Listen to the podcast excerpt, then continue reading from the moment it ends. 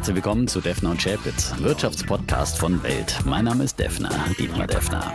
Mein Name ist Chapitz, Holger Chapitz. Die im Podcast besprochenen Aktien und Fonds stellen keine spezifischen Kauf- oder Anlageempfehlungen dar. Die Moderatoren und der Verlag haften nicht für etwaige Verluste, die aufgrund der Umsetzung der Gedanken oder Ideen entstehen.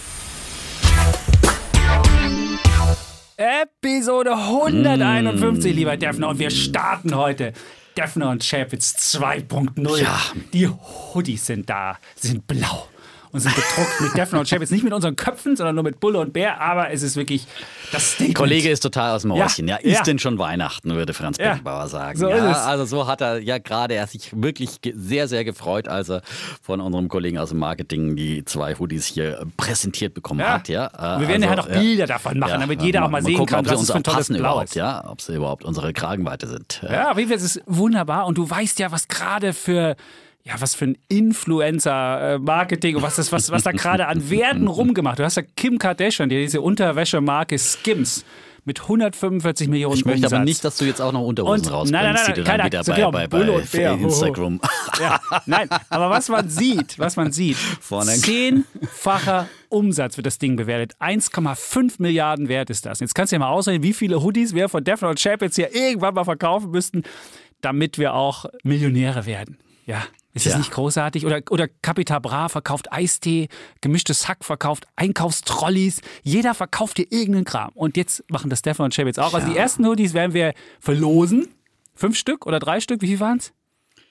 Drei, glaube ich, ne? Drei. Drei. Drei. Ja, wir wollen jetzt nicht zu großzügig genau. werden. Ja? Drei ja. werden verlost und dann könnt ihr euch die einfach in irgendeinem Shop dann da bestellen. Das wird wir dann sagen. Und dann kann jeder mit seinem persönlichen Defner und Chapitz ähm, Hoodie rumlaufen. Und ich habe es ja jetzt geschafft, 5000 Instagram-Follower. Jetzt, jetzt, jetzt, jetzt, wird das, es ich sag's dir. Jetzt Kollege Chapitz hebt ab, ja? Jetzt, ja. Aber er verdient ja, wir verdienen ja gar nicht extra dran. Nee, also das muss man jetzt mal nicht. auch sagen. Nicht, nee. dass alle denken hier, äh, wir werden jetzt wirklich hier reich. Nein, es ist natürlich, es geht alles wir geben alles unserem Arbeitgeber. So sind so wir einfach. Ja? ja? Alles für den Arbeitgeber. Ja. Und äh, ich habe meiner Frau gestern schon erzählt, wenn ich so viele Follower bei Instagram wie bei Twitter hätte, es 165.000, dann hätten wir jeden Tag einen neuen Kühlschrank zum Testen zu Hause. Und sonst sagt sie, und was hätten wir da anders? Wir hätten auch nur Sachen. Also insofern. Würdest du auch nur einen Kühlschrank. Und die ne? Frau ist ja. mit mir zufrieden, so wie ich ja. bin mit meinen 5000 Followern. Ist es nicht Wahnsinn. toll? Ja, jetzt, ja, genau. Da kannst du jetzt auch mal zufrieden sein. Kannst ja. jetzt einfach mal ne? sagen, ich habe es geschafft.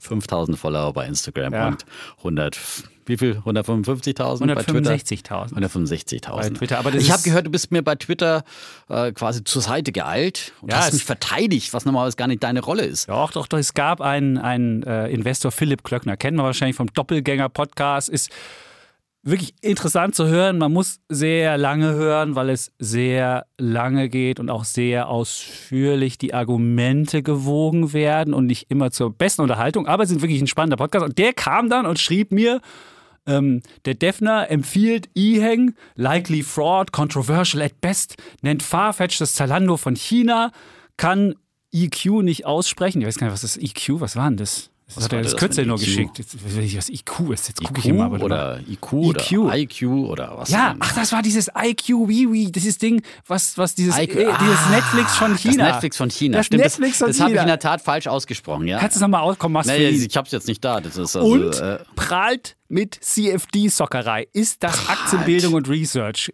Schuldensöhne hat er geschrieben. Also und dann habe ich ihm gesagt. Hast du gesagt, dass wir überhaupt keine Empfehlungen geben hier? So ist es. Ich ja, habe ihm gesagt, das, das nee, erst habe ich ihm gesagt, auf den Defner lasse ich ja nichts oh, kommen. Und wenn einer den Defner ja. beschimpft, bin ich das und nicht er. Das ist schon mal das Erste. Und das ja, Zweite. Um die Rollen da mal klarzustellen. Ne? Genau. Also sonst wirst du ja arbeitslos. Ne? Also so meine, hier.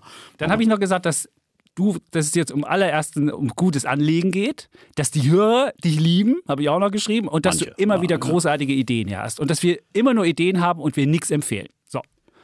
Und wenn Sehr er dann gut. doch etwas zu optimistisch ist, habe ich ihm noch geschrieben, dann hat er mich als Korrektiv. Genau. Und die Märkte natürlich, ne? die einen, einen immer wieder auf den Boden zurück. Genau. Also ich meine, gerade viele dieser meiner Lieblingsaktien, die ich ja auch im Depot habe, also da leite ich ja selber mit. Ist ja nicht so, dass ich da irgendwelche Ideen rausposaune, sondern äh, sind natürlich auch weiter unter Druck, ja. Aber ähm, ich ja. bin ich bin stark und bin geduldig, ja. Und äh, E-Hang ähm, kommen, wir, kommen wir ja noch später noch dazu, zu, zum Thema Ja. Drohnen. Ne? Also, Das wird noch einer meiner Bären heute ja. sein. Das ist, das muss ich gestehen, was ich da gesehen habe von einem der Promi-Investoren Deutschlands. Er wird ja auch gern so der Retter des Kapitalmarkts oder des, des Standorts D genannt. Ich bin auch vorbeigejoggt jetzt häufiger, als ich im Rheinland war. Also insofern, das wird heute noch mein, mein äh, Bär sein. Dann haben wir heute noch ein Thema. Das, äh, Mhm. Wir wird bleiben mal im Krypto-Universum, wo doch der Bitcoin hier wieder ein neues Allzeithoch gemacht hat. 63.000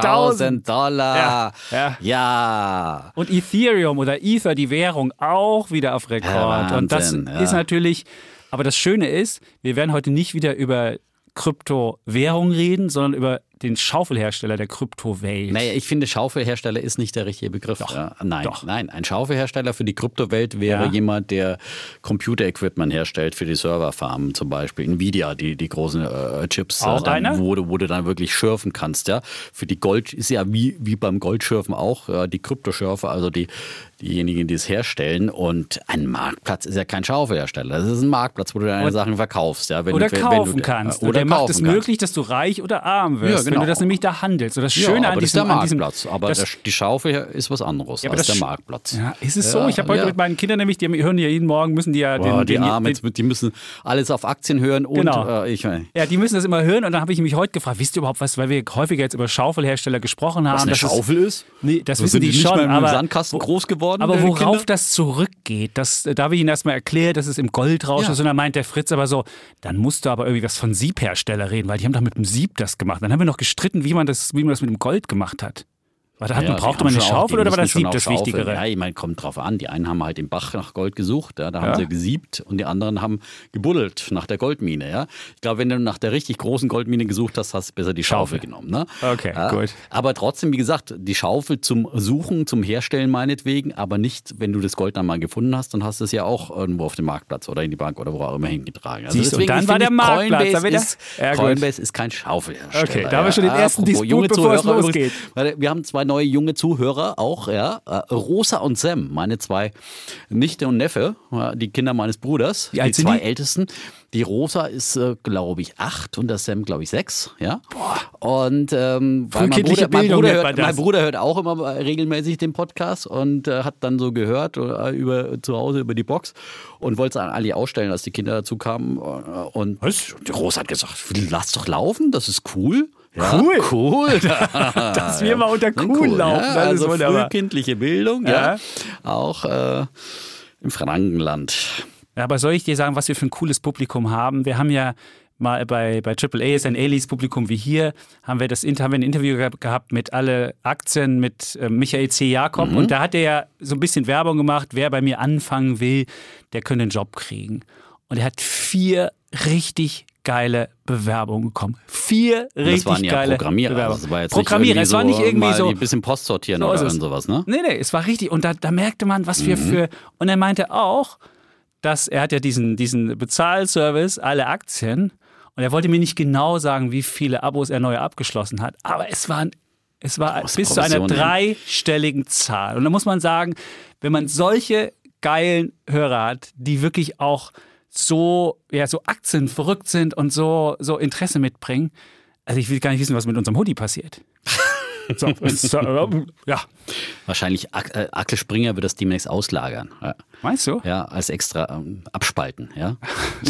Ja, wir haben viele so digitale Outlets. Das ist, stimmt, das ist eine gute. So Ladenzeile und dann gibt es noch daneben den. Aber äh, sind jetzt Dudes nicht an die. Börse gegangen, meine ich, ja. Aber es ist. Ja. Äh, Aufmerksamkeit, ja, das ist wunder, was wunderbar. Aber wir freuen uns ja. Und wie gesagt, uns ist das Thema wirklich ein großes Anliegen. Deswegen machen wir es in allererster Linie. Ja, das war von Anfang an die Idee von Defner und Schäpitz. Mhm. Und die Idee war schon, dass wir einfach zum eigenen Nachdenken und das nochmal an den Kollegen, der uns hier äh, oder mich hier auf Twitter beschimpft, ja, äh, vielleicht muss er auch mal ein bisschen auch die ganze Chronologie sich anhören. Wir haben ja auch wirklich angefangen bei, bei den Wurzeln und in unserer Folge 85 einfach wirklich eindringlich nochmal und wir können sie auch nicht jedes Mal das ABC runterbieten und sagen, mhm. fangt mit ETF-Sparplänen an, das ist die Basisanlage und die sollte man nicht antasten.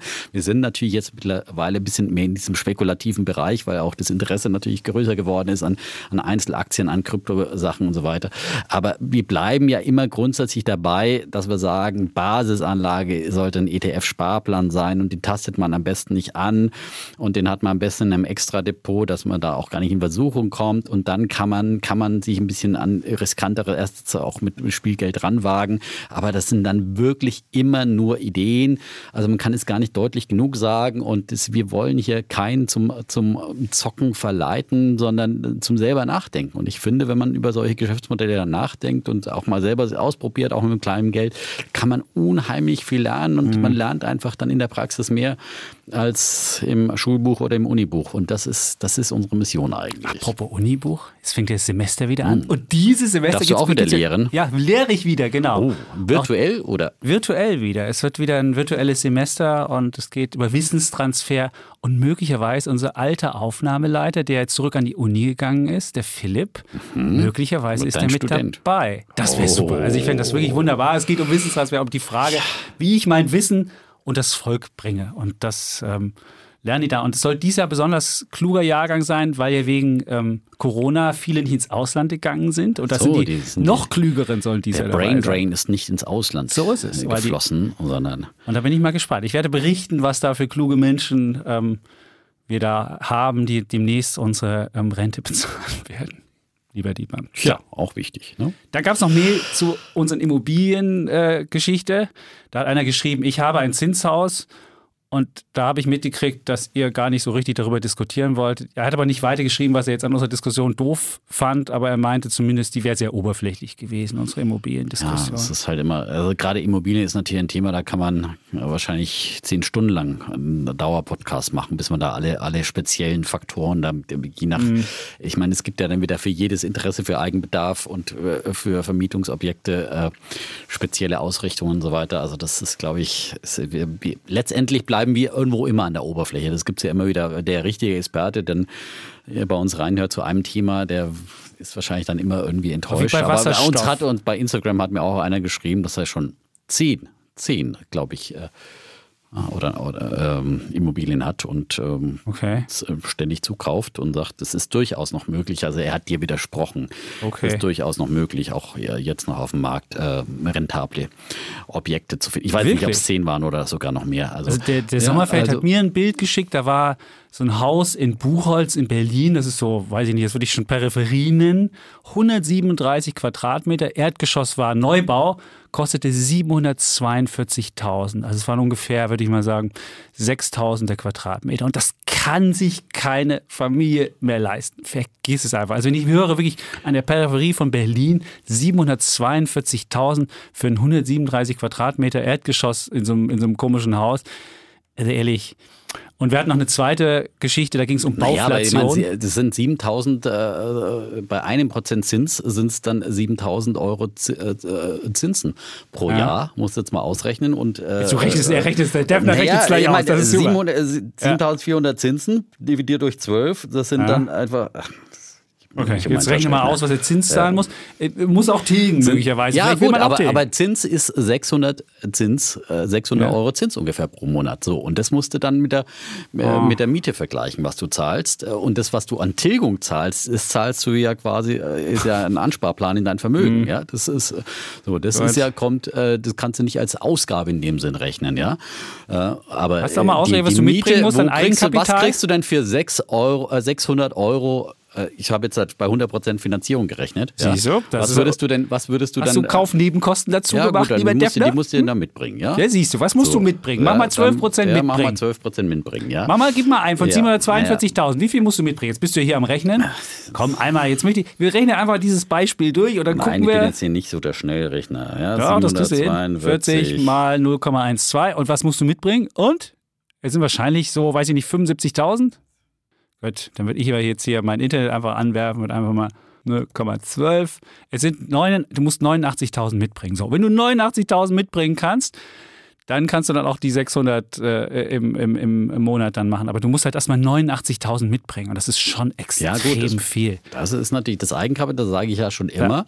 Da muss die Politik ran, ja, dass man die Nebenerwerbskosten senkt. Mhm. Das ist der Punkt. Und dann haben wir noch die zweite Geschichte, vielleicht Bauflation. Und da hat mir ein Kollege geschrieben, der laufende Meter Dachlatte hat noch vor einem Jahr 70 Cent gekostet und kostet jetzt 1,20 Euro. Also auch die Baukosten. Ja. Das ist echt, was das für Inflationsraten sind. Das musst du dir mal überlegen. Also auch da, also alle Leute, die jetzt abwarten ja. müssen noch oder abwarten wollen ja. und dann aber feststellen, der aber Meter das spricht, ja für mich, das spricht ja für mich, ja, dass die Preise dann einfach auch nicht sinken werden, weil ja. auch die Herstellungskosten nicht sinken, weil die weiter steigen. Und deswegen, wer glaubt, dass es jetzt hier den großen Einbruch gibt und die Preise irgendwie 20, Davon 30 ich nicht Prozent gesprochen. Ich habe nur gesagt, die Anstiege äh, werden nicht stärker als die Inflation werden, sein. Ja, äh, wir brauchen das Thema jetzt nicht nochmal diskutieren. Ja. Ich bleibe dabei, dass, äh, dass äh, diese, diese Welle noch anhält, äh, dieser Trend anhält und dass man, wenn man interessiert ist, da äh, lieber zuschlagen sollte. Und wie gesagt, ähm, also die Finanzierungskosten sind nach wie vor historisch niedrig und äh, 600 Euro Zins im Monat, ja, musst du einfach vergleichen, was kriegst du für 600 Euro Miete. Das mhm. musst du mal dagegen stellen, finde ich. Gut. Und ähm, gut, wenn man nicht tilgt, dann geht es. Nein, du brauchst ja nicht, nicht tilgen. Aber die Tilgung fließt in deine eigene Tasche. Ja? Während du, was du sonst an Miete nochmal drauf zahlst, du wirst garantiert kein Haus mieten können für 600 Euro, sondern für das Doppelte. Dann kannst du immer noch, natürlich sollte man nicht nur ein Prozent tilgen und zwei Prozent tilgen. Natürlich soll man mehr, ja mehr Dann tilgen. weißt du ja, was es dann ja heißt. ja, ist ja keine dann hast Frage. Du, dann hast du 1800, die du im Monat zahlen musst. Und dann wird es schon schwierig. Wenn du jetzt auf diese hohe, da musst du 1800, es muss erstmal 89.000 mitbringen und 1800 Euro nur für die Immobilie dann zahlen würde ich sagen. Naja, aber das eine ist aber fließt in deine Tasche so und das ja. ist kein äh, Ja, unabhängig ob es fließt, aber die Frage ist so, ob du es hast. Ja. Du musst es ja haben. Das ist das Problem. Gut, aber wir haben die Diskussion haben wir, haben wir geführt und äh, wir werden es wahrscheinlich nicht lösen können und der Kollege, der uns geschrieben hat, das wäre sehr oberflächlich gewesen, wird auch nicht glücklich werden, aber vielleicht all die anderen haben vielleicht ein paar Denkanstöße bekommen, wie man Immobilien finanziert oder ob man das macht, ob man sich leisten kann oder was auch immer. Ja, so, dann ich hätte jetzt aktuell nichts mehr, außer vielleicht die Diskussion zwischen Katie Wood und Elon Musk. Hast du die gesehen? Da hat ja, hat ja Elon Musk gefragt, hey Katie, sind die Aktien in Amerika nicht so teuer, weil auch der Buffett-Indikator Alarm schlägt? Das ist ja mal dieser Indikator, wo die Market Cap aller Aktien im Verhältnis zum Bruttoinlandsprodukt gesetzt wird. Die ist ja in Amerika über 200 Prozent gestiegen und Warren Buffett hat ja damals schon gesagt, 100 Prozent wäre schon so ein Alarmsignal. Und dann hat Katie zurückgeschrieben, hey Elon, kein Problem. Das sind doch noch Bewertungsmaßstäbe aus dem Industriezeitalter. Wir haben jetzt was Neues. Nennt sich Netzwerkeffekt. Viel cooler. Das musst du nehmen. Alte Bewertungsmuster gehen nicht mehr. Ich dachte mir so, hey, das kenne ich von der New Economy. Da hieß es auch immer so, alte mhm, Bewertungsmuster mm, gelten stimmt. nicht mehr. Muss man überhaupt Gewinn noch machen? Frage ich mich dann so, okay. Aber du siehst, äh, auch andere Menschen bewegt das. Selbst Aber Netzwerkeffekt ist immer dein Lieblingswort. Ist auch mein ja, Lieblingswort. Ich gebe zu, Netzwerkeffekt ist schon was, was, was Wunderbares. Und das geht ja exponentiell. Das ist ja das Schöne vom Netzwerkeffekt. Metcalf's Law haben wir auch ähm, am Montag bei Alles auf Aktien irgendwie diskutiert. Also wer das jetzt nachhören will, kann das gern tun. Gut, da haben wir auch mal über Bewertung noch gesprochen. Ähm, also Dietmar, hast du noch was? Sonst? Nee, ich würde sagen, Vorrede beendet und Vorrede wir kommen dann vor, vor, Vorrede Vorräte, beendet. Vor, vor, vor, vor, Vorrede, ja? ja. Und wir kommen zu unseren, wir kommen zu unseren Bullen und Bären, unseren Rubriken, die wir natürlich auch dabei haben und dann auch noch zu unserem Thema. Das hast du schön langsam gesagt. Du ja. möchtest hier doch nicht einen anderen Podcast einfach mal, wo wir uns einfach langsam hier reden. Nein, wir sind hier etwas schneller. Aber ich darf anfangen, oder? Ja, du darfst ich darf anfangen, anfangen. Ja, weil du fängst das Thema auch an und deswegen es macht Sinn, wenn du auch mit deinem Bullen oder Bären ja, wir haben ja, Wir haben ja schon häufiger hier, ähm, für, wir haben ja Superwahljahr dieses Jahr und haben schon häufiger auch mal Wahlprogramme uns angeguckt der, der Parteien. Und uns kommt es ja immer darauf an, dass unsere Ideen, die wir haben, also wir finden ja Aktienkultur spannend und Leistung muss sich lohnen. Wir haben ja beide einen ähnlichen Leistungsgedanken, dass das sich in irgendeiner Form wiederfindet. Da hatten wir letztens das Wahlprogramm der Grünen, haben das ja mal ein bisschen durchgeguckt. Und ähm, jetzt kam das Wahlprogramm der FDP am Wochenende raus und das würde ich jetzt zu meinem Bullen der Wochen küren, mhm. weil nämlich sowohl was Leistung muss sich lohnen, als auch was Aktienkultur anbetrifft, findet sich in diesem Programm was wieder. Kommen wir erstmal zur Leistung muss sich lohnen. Da geht es ja immer darum, wie viel muss man von seinem Erarbeiten an Steuern abgeben.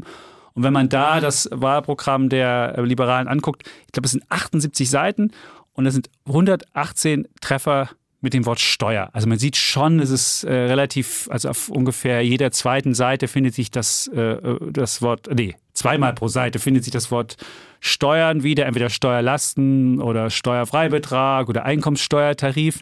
Und wenn man das mal mit anderen Programmen vergleicht, dann ist es bei der SPD wesentlich weniger. Da gibt es nicht mal einmal das Wort Steuer pro Seite. Und bei den Grünen gibt es ähm, ist auch nicht einmal pro Seite. Einzig bei, den, bei der Linkspartei, klar, da geht es aber mhm. um andere Idee von Steuer, da geht es eher um ähm, Vermögenssteuer und Umverteilung des Reichtums und, und so weiter. Und das ist natürlich eine andere Art von ähm, Steuer, wie wir uns das vorstellen. Und warum mir das so gut gefallen hat, ähm, Familie Czapitz-Losch würde, wenn die FDP mit ihrem Wahlprogramm an die Macht käme, ungefähr um 10.600 Euro oh, entlastet. Nein, das ist ja, das, jetzt fängst du ja mit dem, jetzt du ja mit dem, das hat nichts mit Spitzenverdiener zu tun. Du bist ja heutzutage, wenn du das 1,4-fache des durchschnittlichen Bruttolohns verdienst, bist du schon mit einem Fuß Spitzenverdiener. Ja. Je, wenn du 1,4-fach des Durchschnittsbruttos hast, wird dieser Euro mit dem Spitzensteuersatz versteuert. Und da muss ich ehrlich sagen, so schnell geht das. Und da sagt die FDP, nee, nee, dieses 1,4-fache, das finden wir doof. Und selbst im Jahr 1965 war, lag der Wert beim 18-fachen. Also du musstest das 18-fache des Durchschnittsbruttoverdienstes verdienen, damit du in diesem höchsten Steuersatz gelandet bist. Das will die FDP jetzt auch nicht, aber die sagen, ihr könnt erst ab 90.000 Euro greift dieser Spitzensteuersatz. So, und das ist natürlich wesentlich höher, als es, als es heute ähm, der Fall ist. Und wenn man dann halt durchguckt, kommt ungefähr Familie Javits auf 10.600. Aber selbst wenn man ähm, die Frau arbeitet beim Fernsehen, das verdient man gut. Und äh, ich bei der, bei der Zeitung, naja, geht so.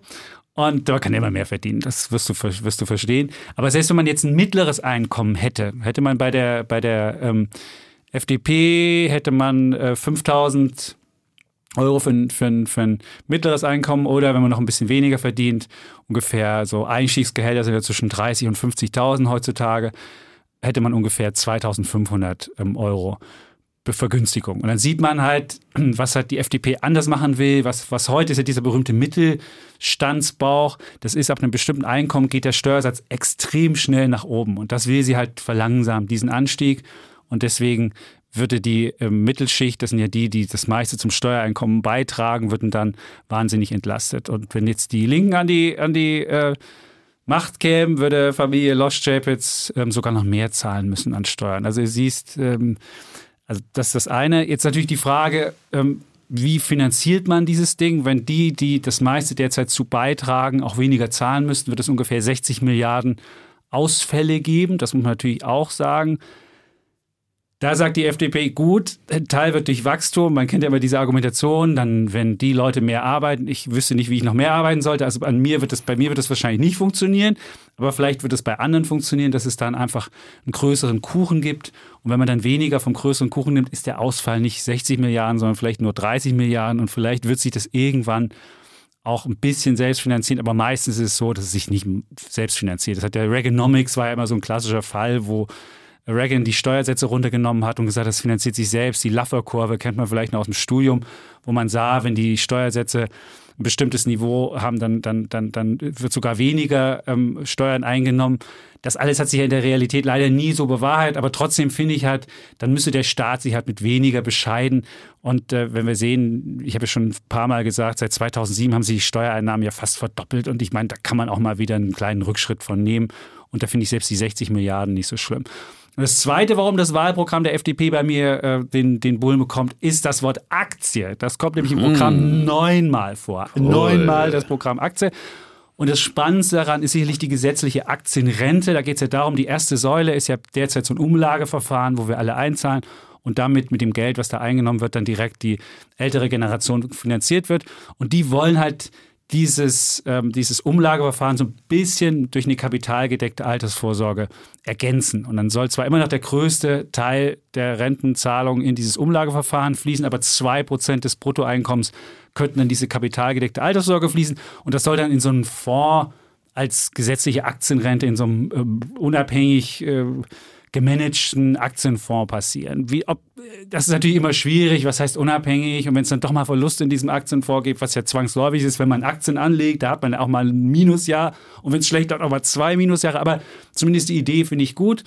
Und das Gleiche, was sie auch noch machen bei der betrieblichen Altersvorsorge, da soll es auch so sein, dass man dass man A, diese, diese Doppelverbeitragung, dass man, dass man Krankenkassenkosten erst zahlt schon und dann in die, in die, in die, das, äh, mit dem, mit dem, mit dem ähm, Einkommen, was man gemacht hat, selbst wenn man spart, Krankenkassenkosten macht und wenn man dann das sich wieder auszahlen lässt, die betriebliche Altersvorsorge, muss man darauf nochmal Krankenkassenbeiträge zahlen. Das wollen sie halt abschaffen und wollen auch insgesamt schaffen, dass bei der betrieblichen Altersvorsorge mehr Aktiensachen möglich sind. Und das Zweite, was wir immer gesagt haben, da geht es wirklich darum, um Lebensversicherer, Pensionskassen und Versorgungswerke. Da soll die Regulierung so geändert werden, dass die halt mehr Geld anlegen können in Aktien oder in Startups oder in Wagniskapital oder Infrastrukturprojekte. Ist ja oftmals so, dass sie von der Regulatorik gar nicht das machen dürfen, selbst wenn sie es wollten. Und da will die FDP auch was machen. Und deswegen sage ich, das alles zusammen, Leistung muss sich lohnen, plus diese Aktienelemente würde ich sagen, mein Bulle der Woche, das FDP-Wahlprogramm. Mehr als verdient, muss ich sagen. Ja, also gerade auch dieser letzte Bereich, der wäre wirklich längst, längst überfällig. Also da finde ich, gleich muss ich, würde ich gleich nochmal einen dazugeben, ja. Ein paar, paar Hörner nochmal zusätzlich Kannst unbedingt, wenn es wie der Defner auch einen Bullen gibt, es jetzt zwei ja, Bullen. Ja, also, naja, wohl, ich habe ja noch einen zurückgegeben. Aber naja, ja. finde ich, find ich, auch, äh, finde ich auch wirklich sehr, sehr gut. Ansonsten habe ich mich noch nicht jetzt mit dem Wahlprogramm näher beschäftigt. Ist ja noch ein bisschen hin bis zur Bundestagswahl. Das stimmt. Ich bin ja immer noch so nachhaltig enttäuscht vom ähm, letzten Kreuz Kreuz für die FDP bei der ja. letzten Bundestagswahl, wo sie ja mhm. nicht sich der Verantwortung stellen wollte für Jamaika. Aber gut, vielleicht muss man ja dann mal, drüber hinwegkommen bis zur nächsten Wahl. Mal ich habe einmal FDP, glaube ich, oder zweimal schon gewählt und dann gab es diese Hotelierssteuer. Ich werde es nie vergessen. Diese, das, halt war dieses, das war dieses Westerwelle-Programm, ja, 17 Prozent, was er da an den Schuhsohlen hatte. Und ich war einer, der damit gestimmt hatte. Das, und dann kam es diese Hoteliersteuer und diese Steuervereinfachung mit, diesem, mit diesen drei Sätzen, 25 30, 35 Prozent Steuersatz kam nie und ich fühlte ja. mich gleich am zweiten Tag um meine Man fühlt Stimme sich immer betrogen. wieder mal dann enttäuscht ja, ja. von der FDP wenn man aber sie dann wählt. Ja. Es gibt aber auch so ein paar Kuriositäten in diesem Programm, zum Beispiel Gigabit-Gutscheine. Dann bekommst du einen Gigabit-Gutschein und kannst dir dann irgendwie bei irgendeinem Internetanbieter kriegst du dann, kannst du da 5 Euro einlösen, damit du dann einen Gigabit-Anschluss dir holst. Ja, ich schätze mal, Digitalisierung und haben sich aber genau. grundsätzlich genau, schon auch Das ist auch ganz groß. Ja, es gibt auch noch wiederum ich mein, Bildung und sonst was, aber ich habe jetzt nur die Sachen so rausgesucht. Nachholbedarf, ja. Bildung und Digitalisierung, wo wir ganz hinten sind. Der Altmaier hat jetzt wieder bei der Hannover Messe gesagt, ja, wir müssen jetzt endlich Gas geben bei der Digitalisierung. Uh -huh. Notfalls lässt der, ich ja, weiß auch nicht. Ja, da, ja, und dann hat gesagt, ja, notfalls, weil ja Estland und weil die nordischen Länder in Europa ja weit vorne sind. Ja, notfalls lässt er das beste Team aus Estland dann einfliegen. Ja, her damit. Morgen am besten. Hat er gesagt? Ja. Okay. Am besten gleich mal. Ich, ich verstehe es einfach wirklich immer nicht. Das ist,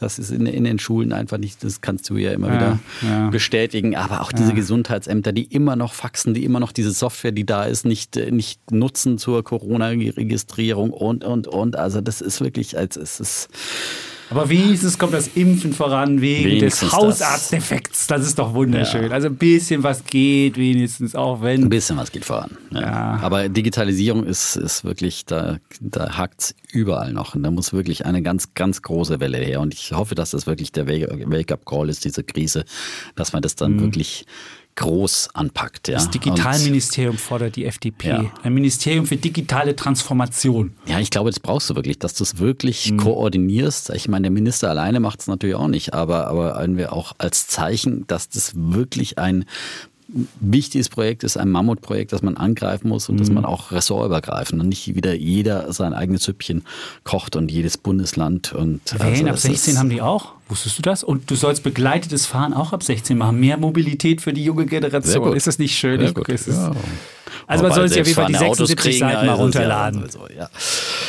Es sehr ist schön, spannend zu lesen. Schön. Ja, dann machen wir weiter mit der Politik. Dafür mein, auch habe ich einen Bären der Woche zu vergeben. Und das ist dann für die AfD, die ja auch am Wochenende über ihr Wahlprogramm auf einem ähm, Parteitag sogar diskutiert hat und da allerhand äh, beschlossen hat. Und da haben sich im Großen und Ganzen ja die Hardliner dann nochmal durchgesetzt, äh, die Fraktion auch um Höcke und so weiter in vielen Punkten. Äh, ich will jetzt da auch nicht alle Punkte herausgreifen, sondern vor allem dann einen Punkt auch speziell die wirtschaftsspezifischen Dinge Dinge. Aber sie haben ja zum Beispiel dann äh, auch so eine Art Corona-Resolution beschlossen, wo sie sich natürlich äh, den Corona-Leugnern sehr, sehr annähern. Ja, sie lassen ja kein populistisches Thema aus. Äh, und äh, genauso in Sachen äh, Migration, da haben sich auch die Hardliner durchgesetzt, ein Einwanderungsgesetz, das die Einwanderung eben sehr stark einschränken soll, sogar die von Fachkräften.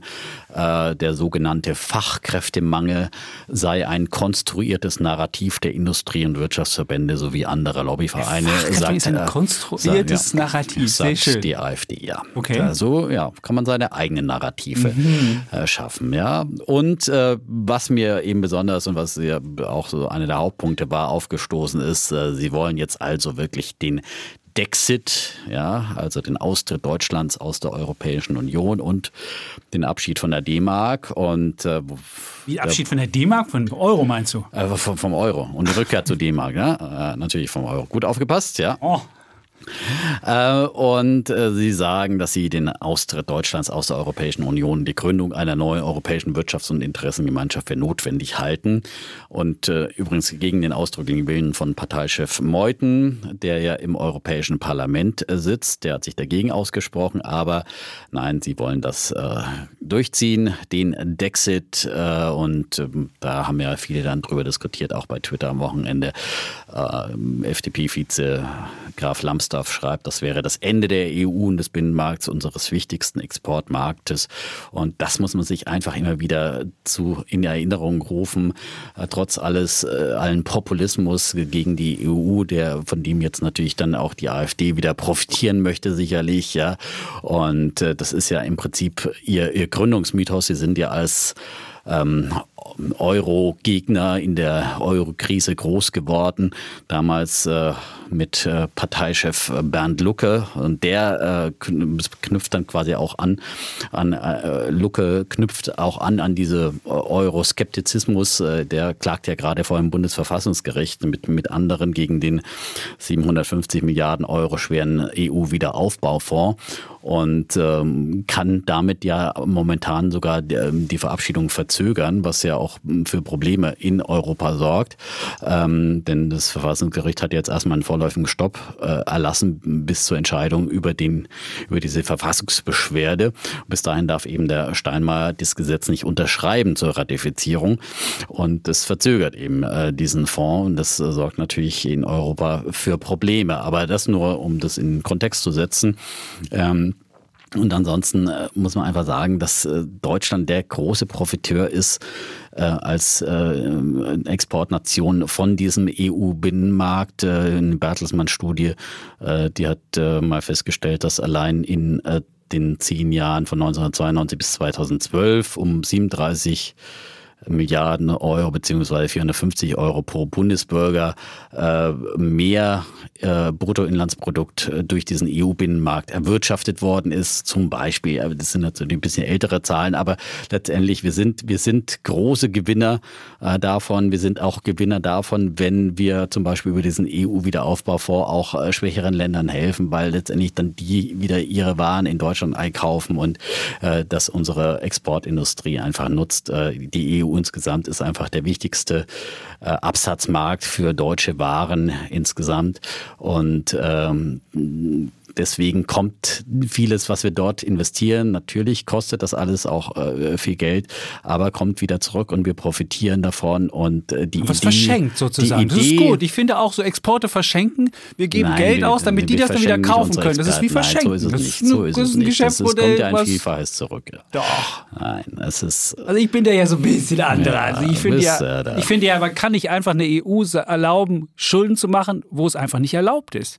Das Haushaltsrecht ist bei den Nationalstaaten. Wenn man es will, dass die EU Schulden machen darf, was jetzt auf einmal passiert, dann muss man das rechtlich einwandfrei machen. Und dann möchte ich aber auch, bitteschön, mit darüber bestimmen können, wenn Italien Schulden macht oder wer auch immer Schulden macht. Dieses Schuldenmachen durch die Hintertür der EU einfach so eine Ermächtigung zu geben, ah, wir fangen mal an mit 750 Milliarden und dann gucken wir mal, wie dann das weiter mit dem Schuldenmachen geht ich bin immer für Solidarität, aber Solidarität darf keine nee, Einbahnstraße sein. Ja, Solidarität bei dir hört die Sol Solidarität an der Staatsgrenze auf. Also nein, meine, überhaupt das, das nicht. Dieses, ja, überhaupt nein. nicht. Aber es wenn kann nicht ein, sein. Wenn wir einen Binnenmarkt ja. wollen, dann brauchen wir auch natürlich äh, sowas wie eine Art, äh, einen gewissen Finanzausgleich brauchen wir, weil sonst äh, funktioniert das nicht. Die Idee von einem einheitlichen Binnenmarkt. Was ist es nicht gegründet worden? Dann mach es bitte, dann mach es bitte legal dann muss die Verfassung in Deutschland geändert werden und dann ist es okay, wenn da die Leute zustimmen, aber nicht einfach so, ach, wir haben das mal in so einem Handstreich gemacht. Es ist so nicht vorgesehen heißt, worden. Es ist, kein, es ist kein Finanzausgleich vorgesehen worden. Und du weißt selbst, wie es, selbst der Finanzausgleich mit Ostdeutschland hat ja immer für böses Blut gesorgt. Die Ossis waren unzufrieden, weil sie sagten, der Wessi hat mir nicht genug gegeben und der Wessi sagte, muss ich schon wieder den Ossi hier bezahlen? Das hat auch nicht glücklich also. gemacht. Also ich finde, da muss man, also dazu sagen, das ist einfach so, machen wir einfach mal so, weil einfach da, da, da bin ich nicht dafür. Also da muss ich, ach, gut, aber da haben wir schon häufiger drüber gestritten. Wir häufig Wenn wir in Europa ja. haben wollen, was gerne solidarisch ist, dann finde ich das okay, nur dann müssen wir klare klare Gesetze haben. Wir müssen es klar gemacht haben und nicht irgendwie jeder darf so ein bisschen rumfuddeln, dann darf die EZB auch noch ein bisschen fuddeln und wir fuddeln alle und am Ende nee, sind wir alle hoch verschuldet, sind aber nicht wettbewerbsfähig. Was ich nämlich will, ist ein wettbewerbsfähiges Europa. Das, was wir irgendwann mal in den Lissabon-Verträgen geschrieben haben. Ja, wir wollen zum wettbewerbsfähigsten Kontinent der Welt werden. Davon sind wir so weit entfernt. Und wie wir Europa jetzt aufgebaut haben in den letzten Jahren, hat nicht dazu geführt, dass wir der wettbewerbsfähigste Kontinent der Welt sind. Und jetzt weiterzumachen und das dann unter Solidarität zu verpacken und zu sagen, wenn wir das nicht machen, dann kommen wir naja, wieder wir Krieg machen jetzt ein großes Konjunkturprogramm, was mich. nein, ich meine ein, ein, im Vergli verglichen mit den USA ein winziges Konjunkturprogramm. Ja, ich meine die, die USA packen Billionen rein in zwei verschiedene Konjunkturpakete. Ja, und wir sprechen hier gerade mal von 750 Milliarden und selbst da gibt es dann wieder die Widerstände, die übrigens auch äh, im Prinzip ist es ist es ja auch demokratisch beschlossen worden, äh, von muss von allen Staaten ratifiziert werden, von wegen es geht durch die Hintertür. Das ist du überhaupt musst die Verfassung ändern, ja, wenn die EU Schulden machen darf. Es ist nicht festgelegt in der deutschen Verfassung. Deswegen kommt das Bundesverfassungsgericht und sagt, äh, da müssen wir mal gucken, ob das nicht mit deutschem Verfassungsrecht vereint ist. Und man kann es ja gerne ändern. Da habe ich ja nichts dagegen. Nur musst du es dann ändern. Und dann musst du sagen, okay, dann musst du aber auch mitentscheiden dürfen über den Haushalt in Italien. Wenn die einfach Schulden machen dürfen auf unsere Rechnung, dann möchte ich bitte da auch was mitsagen dürfen. Oder kann es nicht sein, dass die das einfach machen, wir zahlen und sagen, naja, die sollen ja von uns auch mal wieder ein Auto kaufen. Super, großartig, Dietmar. Nee. Gut, jetzt habe ich mich schon noch aufgeregt. Jetzt muss ich immer eine Tablette nehmen. Ja. ich, ja, Gott. Um, Wo ich könnte zum nächsten hier. Zum nächsten könnte ich mich auch schon wieder aufregen über meinen Bär. Ja, ich bin soweit durch. Also du kannst Bitte, gleich weitermachen. Wenn du grad, nimm, nimm doch die Rage auf. Ja, ich würde diese, die Rage hier diese, gleich weiter. Diese Energie, ja. ja also und, äh, diese Energie nehme ich. Ja und gehe zum nächsten. Promi-Investor Frank Thiel kriegt mein Bär der Woche. Und wir hatten ja schon über Lilium hier häufiger gesprochen. Und da gab es ja jetzt dieses berühmte ähm, Pitch-Deck und zwar, wenn du ja, ein, du machst ja einen Spec, hast du ja, und der Spec will dann irgendwann was kaufen. Und dann gibt es so ein Pitch-Deck und dann müssen ja die Spec-Initiatoren, also der, der es aufgelegt hat und die wichtigsten Kerninvestoren, also du, Dietmar, der du das gekauft hast, Quell, darfst leider nicht mitstimmen, aber die wichtigsten Investoren von Quell, die jetzt zustimmen müssen, dass Lilium gekauft wird, die kriegen dann so ein Pitch-Deck vorgesetzt. Das sind beim, im Fall von Lilium sind das 53 Seiten gewesen. Und dieses Pitch-Deck hat lauter bunte Bilder von irgendwie, da fliegt was. Da gibt es natürlich die berühmte Autobahn, die vollgestopft mit Autos ist. Und dann fliegt jemand ganz lässig drüber und alles ist toll. Man muss wissen, die haben noch nicht ein so ein Ding gebaut. Das muss man wissen, frühestens 2024. Sie haben auch noch keine Regulierung durch. Das, wenn man genauer anguckt, sieht man es Man sieht auf jeden Fall viele Bilder, wo Leute drin sitzen, mit 13 Leuten, mit 17 Leuten. Oh, man sitzt drin, spielt am Handy und lässt sich so locker irgendwo hinfliegen. Und dann gibt es diese wunderbare Seite, da gibt es Financial Profile. Und da steht dann drin für 2026 708 Millionen Gewinn. Also EBITDA, also vor, also operativer Gewinn. So. Und da ging es dann los.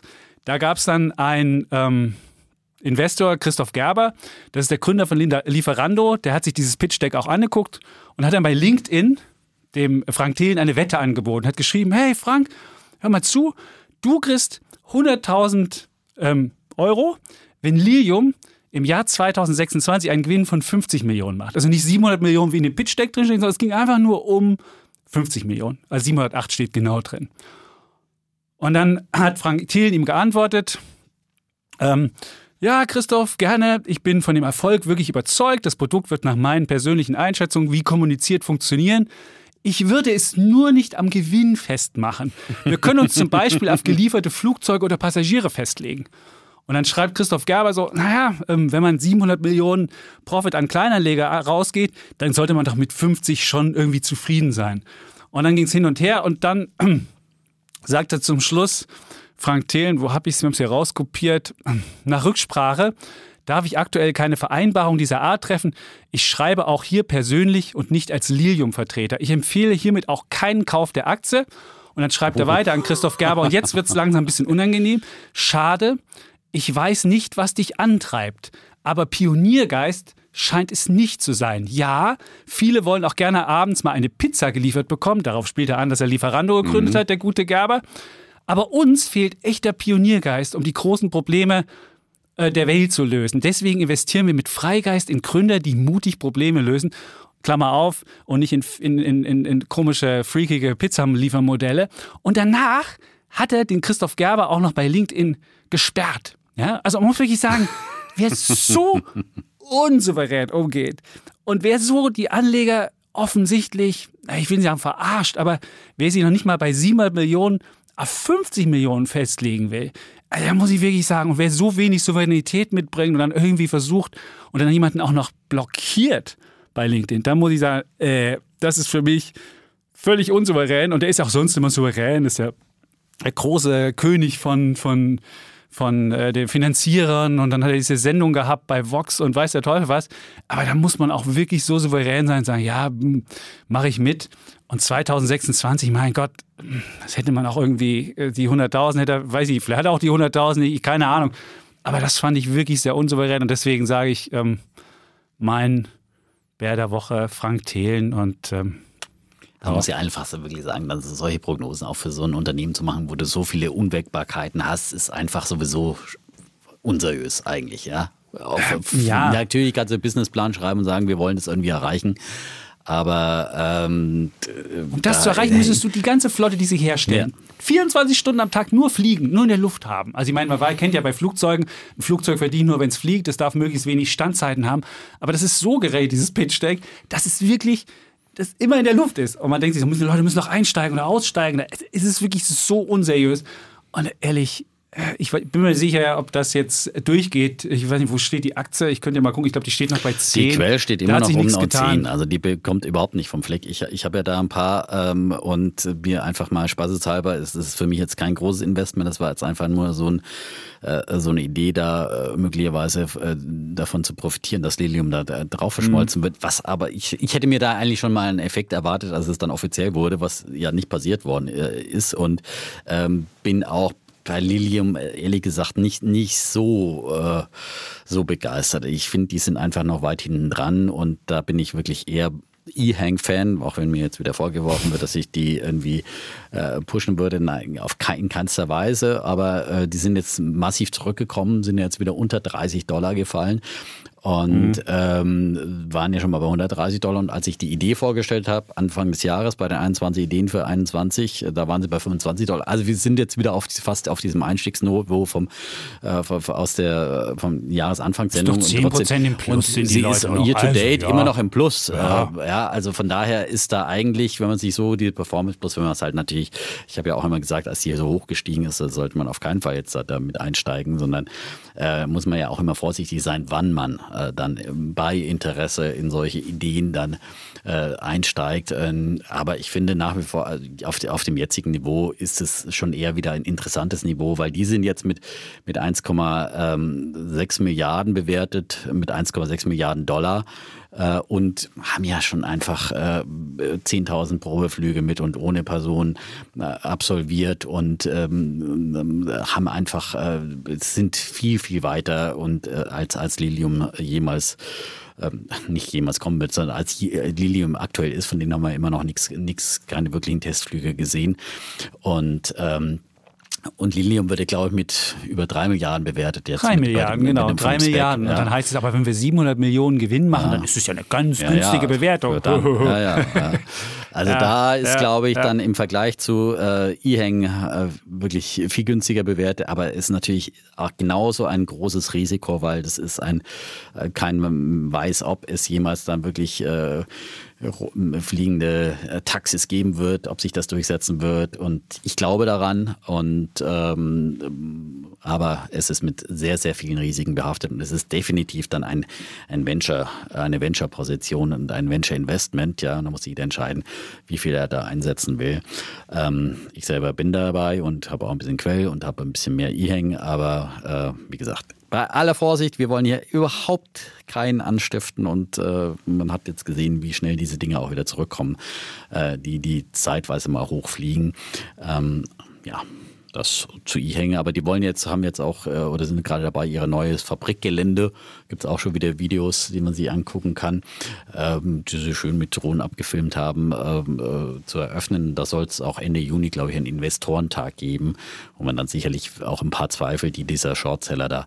Die Bilder äh, von den leeren hat, Hallen, genau. Ja, ist, äh, da vielleicht möglicherweise aus dem, aus dem Weg räumen kann. Und es gibt bei E-Hang Ende, der, Ende des, dieser Woche gibt es Zahlen. Vielleicht gibt es auch wieder ein paar äh, Impulse. Ja.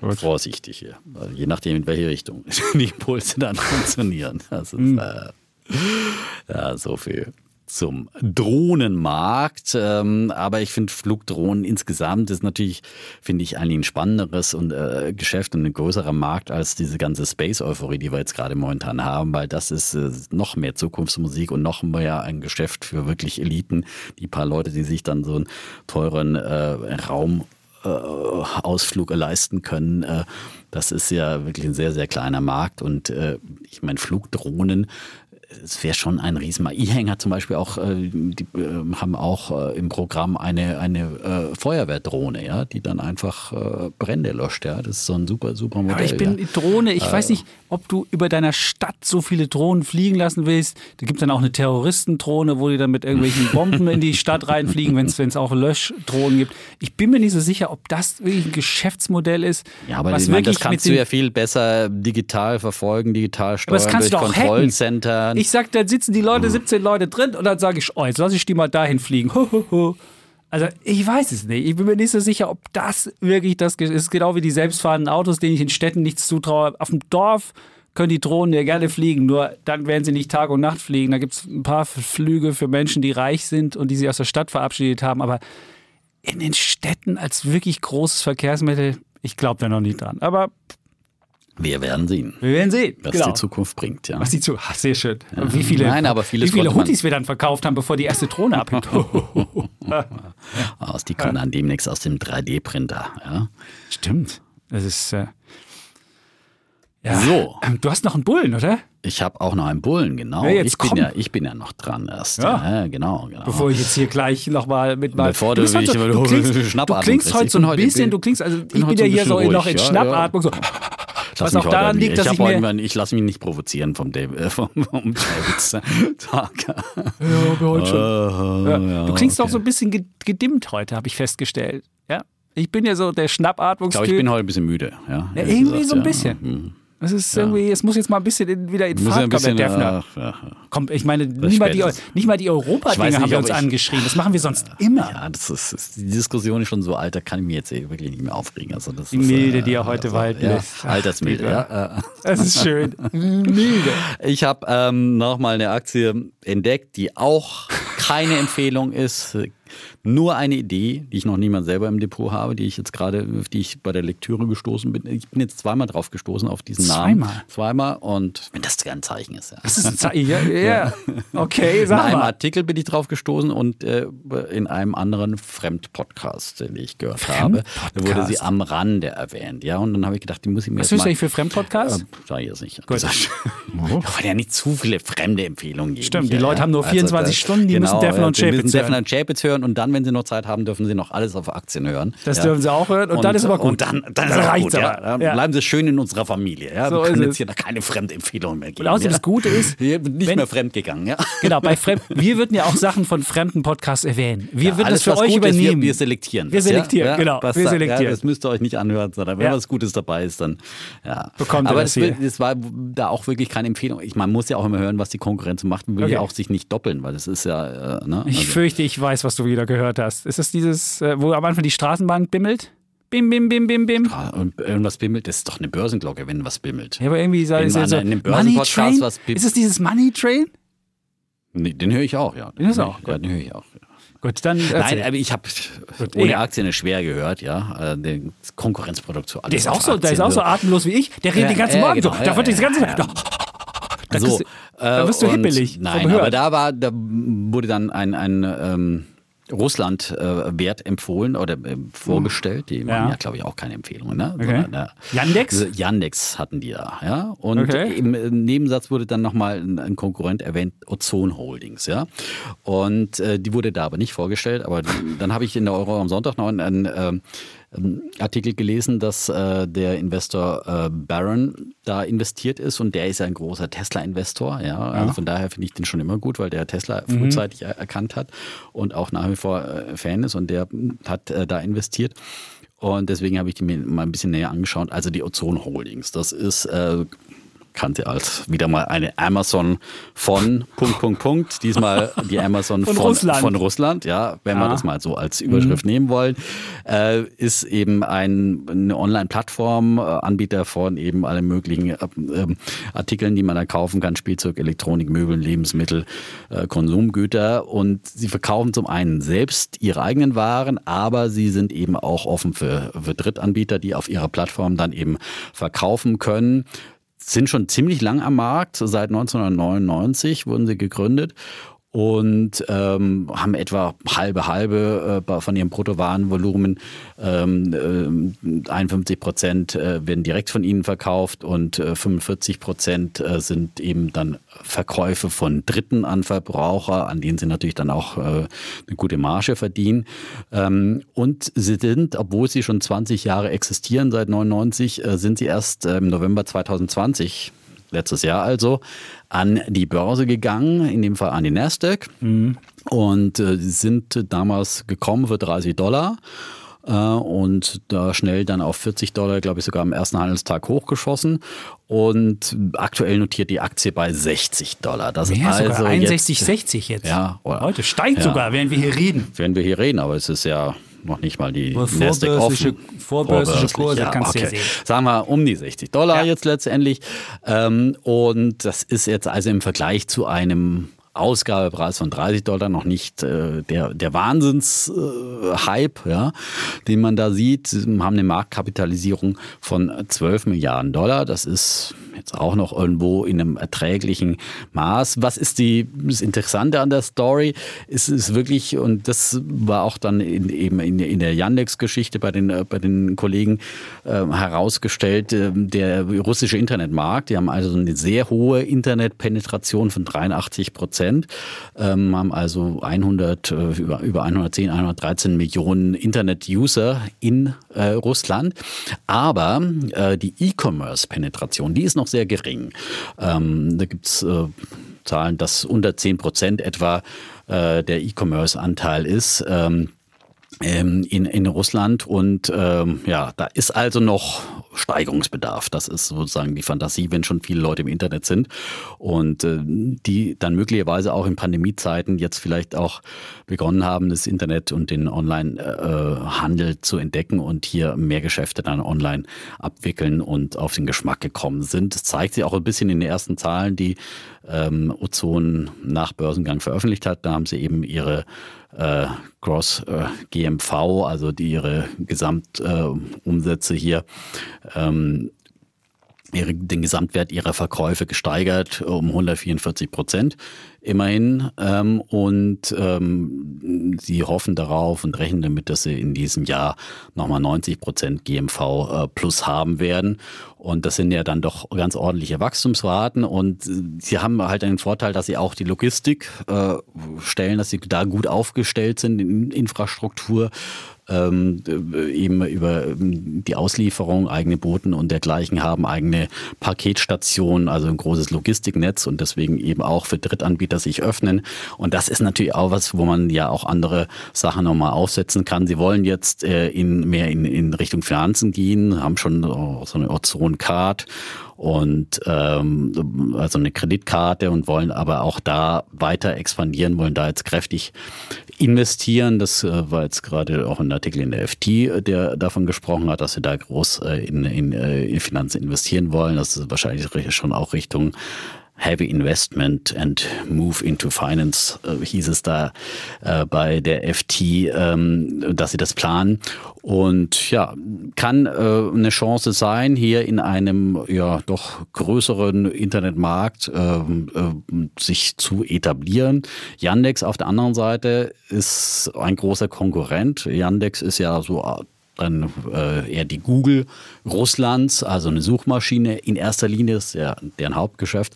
Sie haben aber auch viele andere Randaktivitäten, eben auch E-Commerce-Aktivitäten, aber auch ähm, viele Portale. Äh, Jobportale und dergleichen, ähm, die da auch sehr, sehr naheliegend sind und sind da auch sehr aktiv. Yandex sicherlich auch ein interessantes Investment im Internetbereich in Russland. Also das wären sicherlich zwei interessante Aktien. Ozon war mir persönlich neu, deswegen wollte ich sie jetzt hier auch mal vorstellen.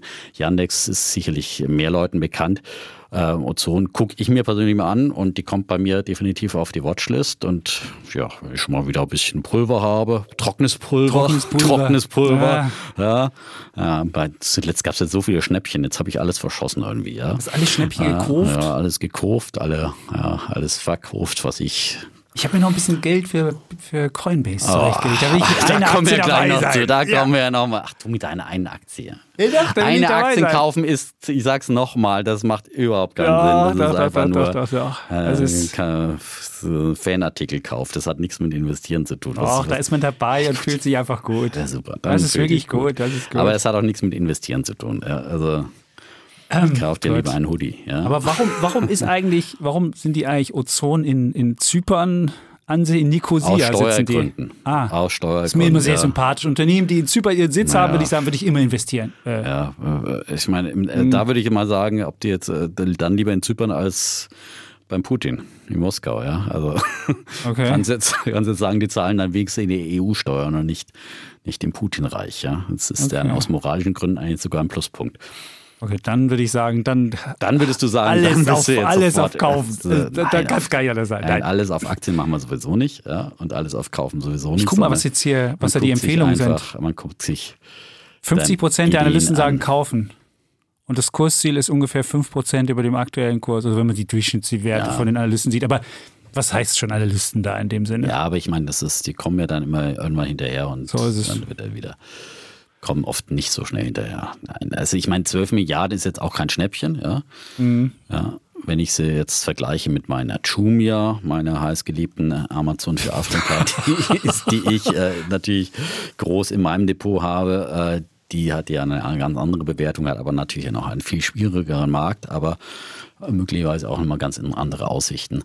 Ähm, und die ist ja aktuell mit ja, Jumia bewertet mit ungefähr Willst du wissen? Ich Hast du es gerade? Ich würde sagen zweieinhalb, Millionen, äh, zweieinhalb Milliarden. Das Kürzel kenne ich ja, JMIA, Junior und sie ist bewertet mit bam, bam, bam, bam, live hier 3,5 Milliarden. 3,5 immerhin. Okay. Als der Defner ja. sie vorgeschlagen hat, war sie noch kein Milliardenunternehmen, also sie ist. Ja, da war, da sie, war sie noch bei kein Einhorn, Millionen. da war sie noch, genau. Ja. Ja, zeitweise mal, die war ja zeitweise, genau im letzten Jahr im Corona-Crash bei 2 Dollar und ähm, ist jetzt natürlich auch wieder von Höhen zurückgekommen. Sie bei 35, also, bei 35. Und war schon jetzt. bei 70 Dollar, also ist möglicherweise jetzt auch wieder irgendwo so in dem ah. interessanten Bereich, aber wir wollen ja nicht immer über die gleichen Aktien nur hier sprechen, bloß wer von noch nichts von der gehört hat, ja. Und auch das ist nur eine Idee und wie gesagt, da bin ich auch selber investiert.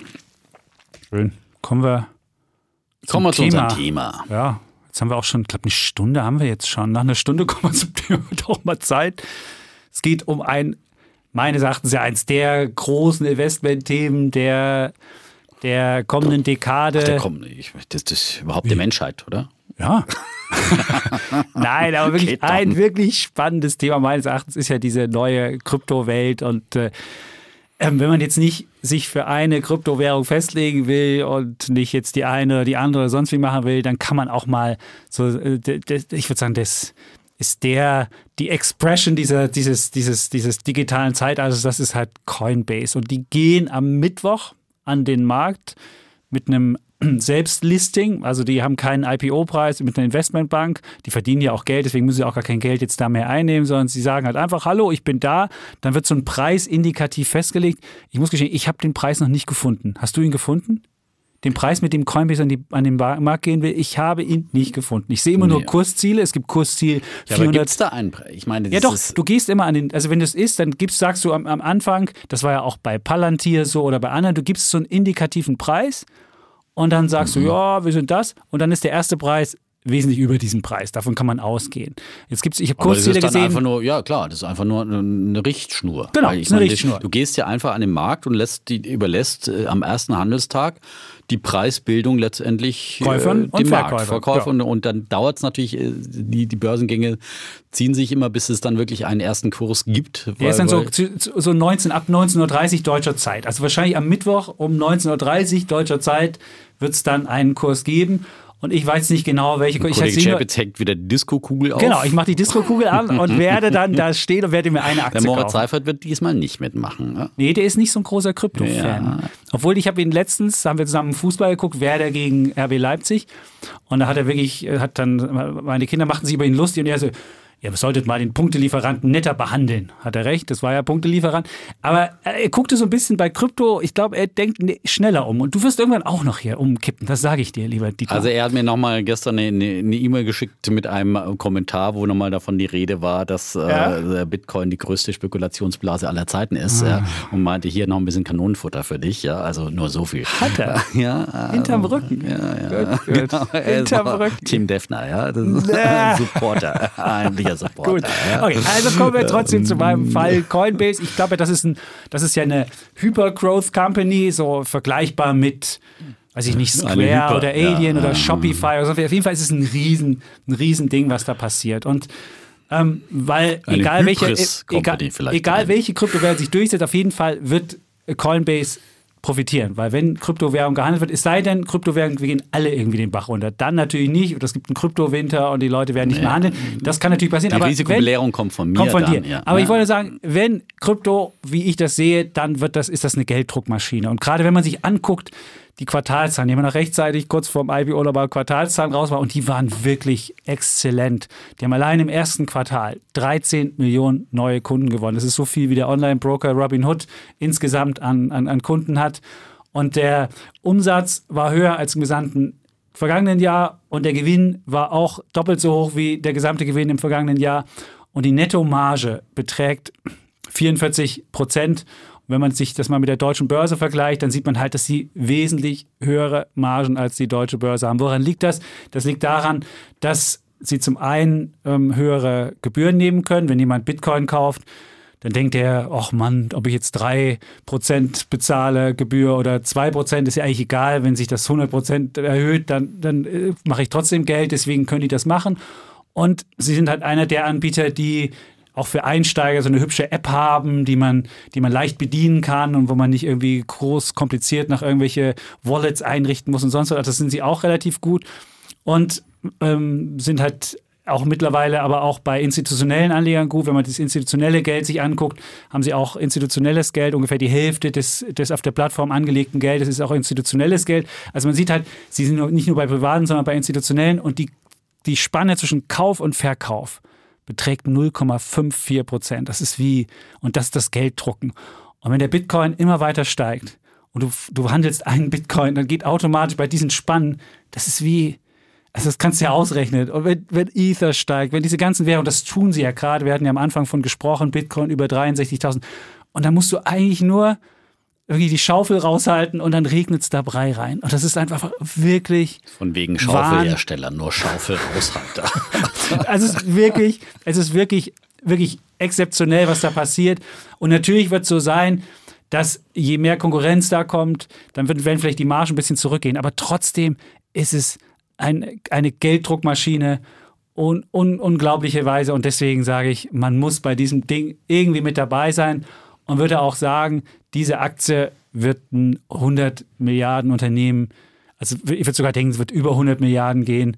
Und da würde ich auch überhaupt nicht widersprechen. Also das ist, die, die wird so hochschießen bei dem momentanen Kryptowahn, der herrscht, äh, dass äh, 100 Milliarden bestimmt äh, beim, am, am, am Anfang des Handels sofort überschritten werden. Da würde ich sofort natürlich jede Wette drauf machen. Und dann ist sie, die, das sind ja die Einstiegskurse, die möglich sind dann für Investoren. Da muss man sich wirklich fragen, will man für 100 Milliarden oder mehr solch ein Unternehmen kaufen? Das ist für mich der absolute Wahnsinn. Also das ist, äh, ähm, das ist einfach eine wahnsinnige Euphorie, die wir da haben am Kryptomarkt. Und die schafft einfach euphorische Bewertungen. Das ist halt einfach nochmal wie in der Dotcom-Blase damals, ja, wo dann auch äh, irgendwelche Fantasiebewertungen dann aufgerufen worden sind. Und sicher, okay, die verdienen Geld, schön und gut. Und ähm, ist auch ein anderes Geschäftsmodell mit dem Marktplatz äh, äh auch schön und gut. Und finde auch, dass die institutionellen Investoren haben, das ist was, was sicher für sie spricht. Aber ich bin ja grundsätzlich skeptisch eben ähm, dem Kryptomarkt gegenüber und, ähm, und glaube, dass wir da einfach eine absolute Bubble haben momentan.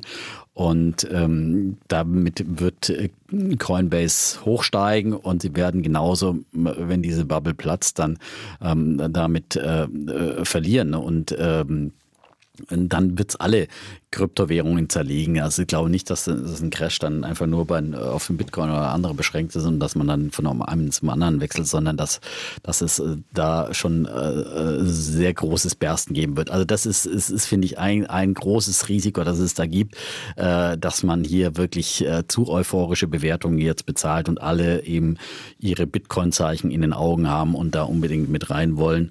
Ähm, die Gefahr sehe ich. Äh, dann äh, glaube ich einfach, dass äh, auch schon oft äh, zum Thema Krypto hier gesagt, dass die Regulierer auch nicht mehr lange sich diese Kryptowelt so unreguliert äh, anschauen werden, sondern einfach, es gibt immer mehr Stimmen, die in diese Richtung gehen, äh, gerade in den USA von, von Notenbanken, auch von, von Finanzministerin Yellen, die einfach da skeptisch sind und ähm, selbst ähm, ähm, auch ähm, aus der Kryptoszene gibt es ja auch immer mehr, äh, die dann befürchten, dass eine stärkere Regulierung kommt. Manche sogar befürchten sogar, dass es zu einem Kryptoverbot kommt, wie äh, früher einem Goldverbot. Ich glaube einfach, dass sich äh, der Staat und die Staaten nicht ihr Währungsmonopol auf Dauer aus der Hand nehmen lassen. In Indien zum Beispiel ist schon, äh, denkt man das glaube ich schon an, so, so ein äh, Verbot ähm, von, von Kryptowährungen, äh, die dann eben den Besitz und den Handel mit Kryptowährungen unter unter Strafen stellen. Und ähm, also das ist, ist, ein ganz, ganz großes Risiko, das ich dann sehe. Und dann, was brauche ich dann noch? Ein, ein äh, Kryptomarktplatz. Ja, wenn es hier viel strenge Regulierung gibt, dann wird sehr viel Luft entweichen aus dieser, aus dieser Blase. Dann äh, die Geschichte mit den hohen Margen, die sie haben. Ähm, ich denke mal, äh, wenn das äh, nicht einfach nur noch äh, wie in den letzten Monaten und Wochen nach oben schießt und man äh, wirklich ist einfach äh, quasi Brei vom Himmel regnet, sondern wenn äh, ähm, die Anstiege zumindest geringer werden, dann werden die Leute auch wieder äh, mehr auf die Margen schauen, auch mehr auf die Gebühren schauen, mehr auf die ähm, Handelsspannen achten und gucken, dass sie da auch, wenn sie überhaupt handeln, dann wenigstens preisgünstiger handeln. Und da wird es auch einen viel heftigeren Konkurrenzkampf geben. Und dadurch sind dann auch die Margen von, von Coinbase bedroht, weil es ist ja jetzt nicht so ein aller Einstellungsmarkt und so ein, also ein Burggraben-Geschäftsmodell. Es gibt einfach viele Kryptobörsen, auch wie gesagt in Deutschland zum Beispiel, äh, die, die Börse Börse Stuttgart mit Bison, äh, mit der Bison App haben sowas auch aufgestellt und andere gibt es da, äh, die das anbieten. Und äh, da wird es auch wie im äh, Onlinehandel, auch wie beim Aktienhandel, äh, die Online-Broker ähm, die halt auch immer wieder ihre Gebühren senken mussten. Ähm, so wird es da auch sein und äh, da werden die, die, die tollen Margen dann auch immer, immer schlechter werden, auch wenn sie dann trotzdem äh, steigende Umsätze, ähm, wird man dann äh, Schwierigkeiten hat, da, haben damit äh, seine Gewinne dann auch zu steigern. Und ähm, ja, das glaube ich, äh, sind, sind einfach die großen Gefahren. Deswegen äh, würde ich zu diesen wahnsinnig astronomischen Bewertungen äh, da auf keinen Fall, auf keinen Fall einsteigen. Und ich glaube auch, dass sich äh, diese Bewertungshöhe dann auch nicht, nicht lange halten lässt. Deswegen würde ich jetzt mal die Wette anbieten, dass wir sagen, äh, bis zum Jahresende äh, werden die 100 Milliarden Dollar Bewertung, wenn sie sie denn erreichen, wovon ich fest ausgehe zum, zum Börsenstart, werden die dann wieder passé sein. Okay. Und äh, das würde ich annehmen. Ja? Das würde ich annehmen. Sicherlich, du hast recht, am ersten Handelstag würde ich jetzt auch nicht Haus und Hof auf dieses Ding wetten, sondern da würde ich mit einer Aktie. Ja, wenn du ich eine kaufe Aktie, immer eine Aktie, bin dann dabei und bin Aktie zufrieden. Kannst du irgendwann kaufen und dann in die Wand nageln. Dann genau. Du, deine und dann würde ich halt auch gucken, wie sich das weiterentwickelt. Und aber ich finde halt, das ist ein Unternehmen, was diesen Netzwerkeffekt mit in der Kryptowelt hat und ich glaube, da sollte man, das sollte man sich auf jeden Fall anschauen und da sollte man auf jeden Fall mit dabei sein. Und die Konkurrenz von der Bison-App, ich habe die Bison-App auch. Wie viele Kryptowährungen kannst du handeln? Drei, vier?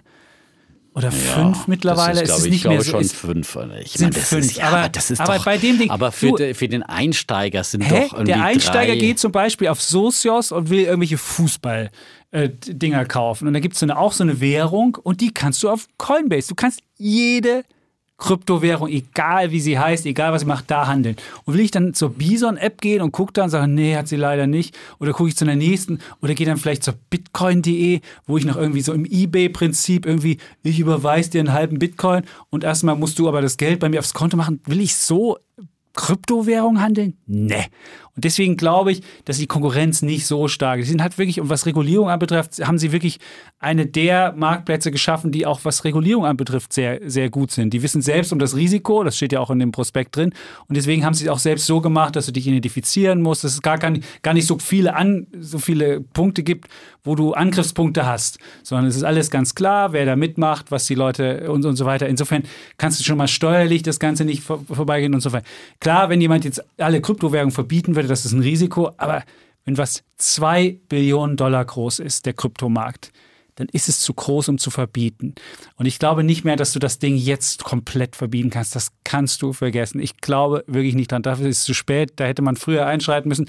Das ist so, wie wenn du anfängst als Uber und machst erstmal irgendwie eine Flotte auf und dann kannst du zwar noch irgendwie sagen, ja, du musst deine Fahrer einstellen, aber ganz verbieten wirst du es nicht mehr. Und genau das Prinzip hast du auch bei Kryptowährungen. Du kannst versuchen, ein bisschen Sand ins Getriebe zu streuen, aber du kriegst diese Kryptosachen nicht wieder aus der Welt. Insofern glaube ich, das Risiko, dass es komplett verboten wird, halte ich für überschaubar. Gut, dann würde ich sagen, die Argumente sind ausgetauscht. Das stimmt. Ja. Ähm, Wetter steht auch zu dem Thema. Ja. Ähm, also, wie gesagt, ich wäre da vorsichtig. Dann würde ich sagen, ziehen wir jetzt noch unsere, unsere Hoodies über, machen noch ein paar Bilder und dann stellen wir die auch äh, bei Instagram, damit ihr schon mal sehen könnt, wie toll die aussehen. Und wir überlegen uns für nächste Woche was, wie wir diese drei Dinger verlosen. Ich bin, ich bin noch nicht so richtig eine kleine Aufgabe. Müssen wir überlegen, was wir. Muss ich die Treue des Hörers dann auch ja, irgendwie muss die Treue. Es muss ja. irgendwie was mit Treue zu tun haben. Es hat mir ja schon jemand geschrieben. Letzte Woche hat mir, wollte mir beweisen, dass er jede Folge gehört hat und hat mir dann irgendeinen so Auszug aus seiner, aus seiner Spotify-Liste geschickt. Aber ich meine, da kann ich natürlich irgendeinen Auszug machen. Ich bin mir nicht sicher. Man müsste vielleicht so ein Quiz machen, wo er sagt, was war Folge 20 der Bulle vom Defner oder so. Ja, vielleicht sowas. Alle, dann man kann ja alles nochmal nachhören in den Annalen. Es ist eine gute, ja. Ich, ich müsste es irgendwas nochmal einfallen lassen. Oder was war bei Folge 85 der Schlachtruf zum ETF-Einstieg? Oder irgend sowas. Ich, wir, wir, überlegen uns noch wir. Überlegen uns was, wir überlegen ja. uns was. Auf jeden Fall ist ein neues Zeitalter angebrochen und niemand kann mehr sagen, ja, ihm wird wegen Death Lord Shape jetzt kalt, sondern hat, jetzt hat man auch was zum Anziehen. Ach so, das Hoodie-Zeitalter. Ja, das Hoodie-Zeitalter. Nach dem Krypto-Zeitalter, ja. ja. Ja, und auch mit, ich glaube, mit Kapuze und es sieht wirklich hip aus, so blau ja. und wie schön. Und wer in der Kryptoszene irgendwann äh, entdeckt, dass der Kaiser ja gar keine Kleider anhat, ja. Der kann auch bestellen. ja, der kann dann unseren Hoodie anziehen, ja. Wunderschön. Ja. ja. Ach, jetzt, jetzt, jetzt zum Schluss taut der Defner nochmal auf. Ah, das ist gut. Raus, ja. Gut. Gut. Dann sagen wir, wie immer, Tschüss. Und ciao. Bleiben Bulle. Und Bär. Defner. Und Chapitz.